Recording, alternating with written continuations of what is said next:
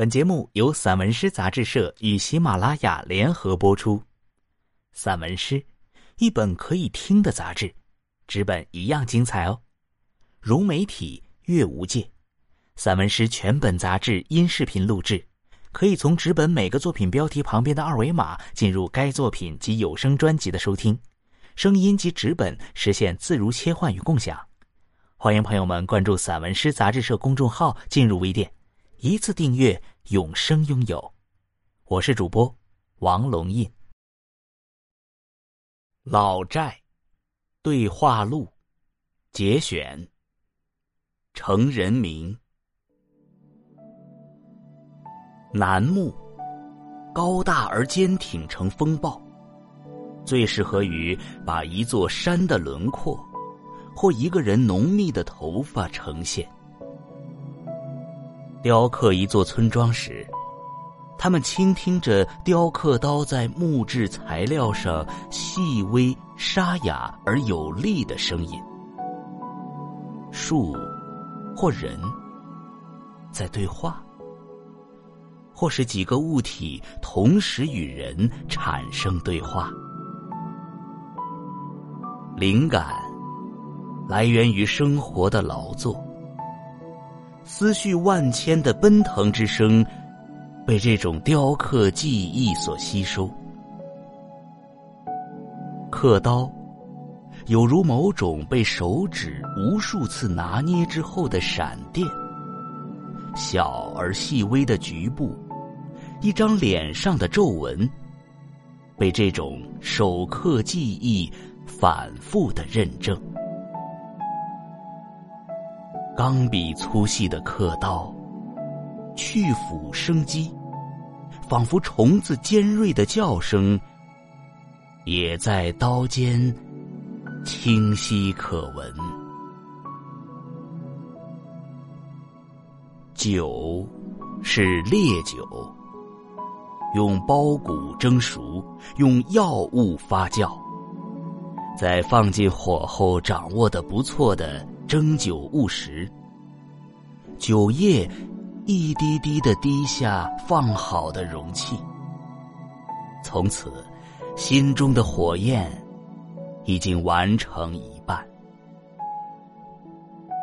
鸡喂养苞谷，小米粒的碎米，不用添加任何饲料。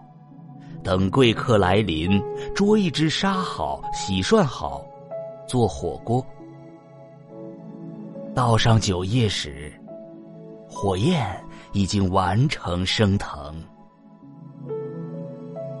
一种图腾。是的，太阳照顾它，光顾它，所有的森林发生，村庄发生，植物的种子也发生，连酒宴里的火。也光顾他们。石头发出蛙鸣，路边翠绿的芭蕉树，让花朵发生，只要两种色就足够了。它们让两种色在高原大地上奔跑，已足够艳丽了。黑与白的交换，不要沾染习俗礼。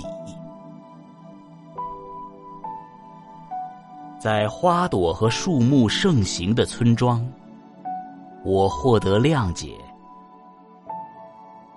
这是备忘录，请你在纸质书上签字，签下你热爱的部分，并承诺。保持让心灵飞行，展开富有色彩的翅膀。青蛙，其实也可以在有着斑驳痕迹的石头上，靠绿色或一点鲜艳的红点缀复活。它们巨大的鼓噪之声会被夜色融化。你要承认，学习很重要。几个人带着一帮孩子学习雕刻版画时，习惯于声浪的鼓噪。作为田地的主人，热爱劳作，并试图让逝去的瞬间记忆摇曳，果核种子爆裂。我一直试图复活你的影子，太阳的后裔。在松针与地面融合成菌类，生长的乐园在开始之初，他们拒绝哪怕是一丁点儿火星，也不拒绝枯萎。腐朽的松木变成擅长哑剧表演的演员，肥美的松菇替万物说话。我也是肥美的一部分，火重塑我。星期天，他凭借想象去果园干活。高大的树干是天幕的巨型圆柱，果子是圆的也好，或是方的也罢，他想象一片叶子给予的爱。如同薄暮晨光中一只彩色蝴蝶透明的飞行翅膀一样，总是带来色彩的不安定性。其实，果园静寂，草不确定性的生长，在两种语言间旋转。我被两种色彩诱惑，这是时间给我的分叉。在老寨，火车皮是没有的，飞机也只是天空上冒着喷气的声音的巨鸟。我沿着一行行新写的诗句以礼而来，并因而。发现或发明一种声音，以调和内心的膨胀。诗歌写作中，如果困惑与脑袋生疼，请记住，一枚果子距离坠地的时间；请记住，一粒种子被你播种并收获的漫长时刻表。他们正好和一首诗落在纸页上被诵读的时间相等。两个果子坠地之间，一定有无法缝补的时间间隙。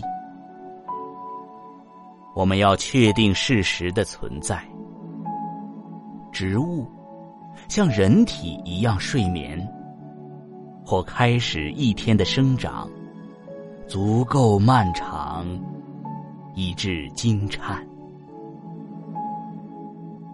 无法回到童年。请把固执融化成水，请用它们浇灌河水的温情花朵，在你能做到的时刻。在所有发现并被重植密集花朵的城市，这个老寨的乡村诗人开始浮想联翩。在一个八月的黄昏，我借着微弱的余光拔草，天已经布好了黑的布幕。漆黑中，手指已经无法辨认。一只鸟带着某种神秘的引路人的气息，不停的嘶吼。也许，他宠爱一切黑暗中无法安静下来的孩子。也许，当我在他的引导下归家，我把黑暗中的声音当作爱。并试图让它在多个部落发生。夜晚中的笑，在白炽灯的光影下，有着一种熟透果子的音色。请允许我捧住它坠落时即将接触地面的一瞬间。请允许我淡忘多个日子的苦苦思索。他就是在暗夜中观察我，并准许我拥抱他。某些事物快要消失。他记起飞行鸟羽毛被雨水包裹的几乎贴着地面，因冰冻而呆滞的立于土地上的睡鸟，渴望理解的慈母表，一对加速腐化的酵母，在牙齿的疗养所。你要守护你的三颗蛀牙。多么羞愧！一条鱼停止了游动，带着整个海水的腥味。我有足够多的时间，来获得空洞的词语之间两个人对话所产生的冷空气。你的词语，在对话开始之初，他们都是沉睡中的小魔咒。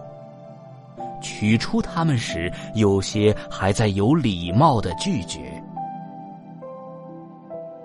请原谅，他们有足够多的夸耀。老鹰，相对于强健身体的男人之间，一定住着两个勾神大眼的精灵。我们宠爱他们，并给他命。并注视成生命的飞翔。我把买来的一本本诗集丢在不整齐的诗的杂草丛林。我就像一个捡蘑菇的人，相信也会在这菌类丛生的林中找出一朵可以配得上花环般的丛林菌。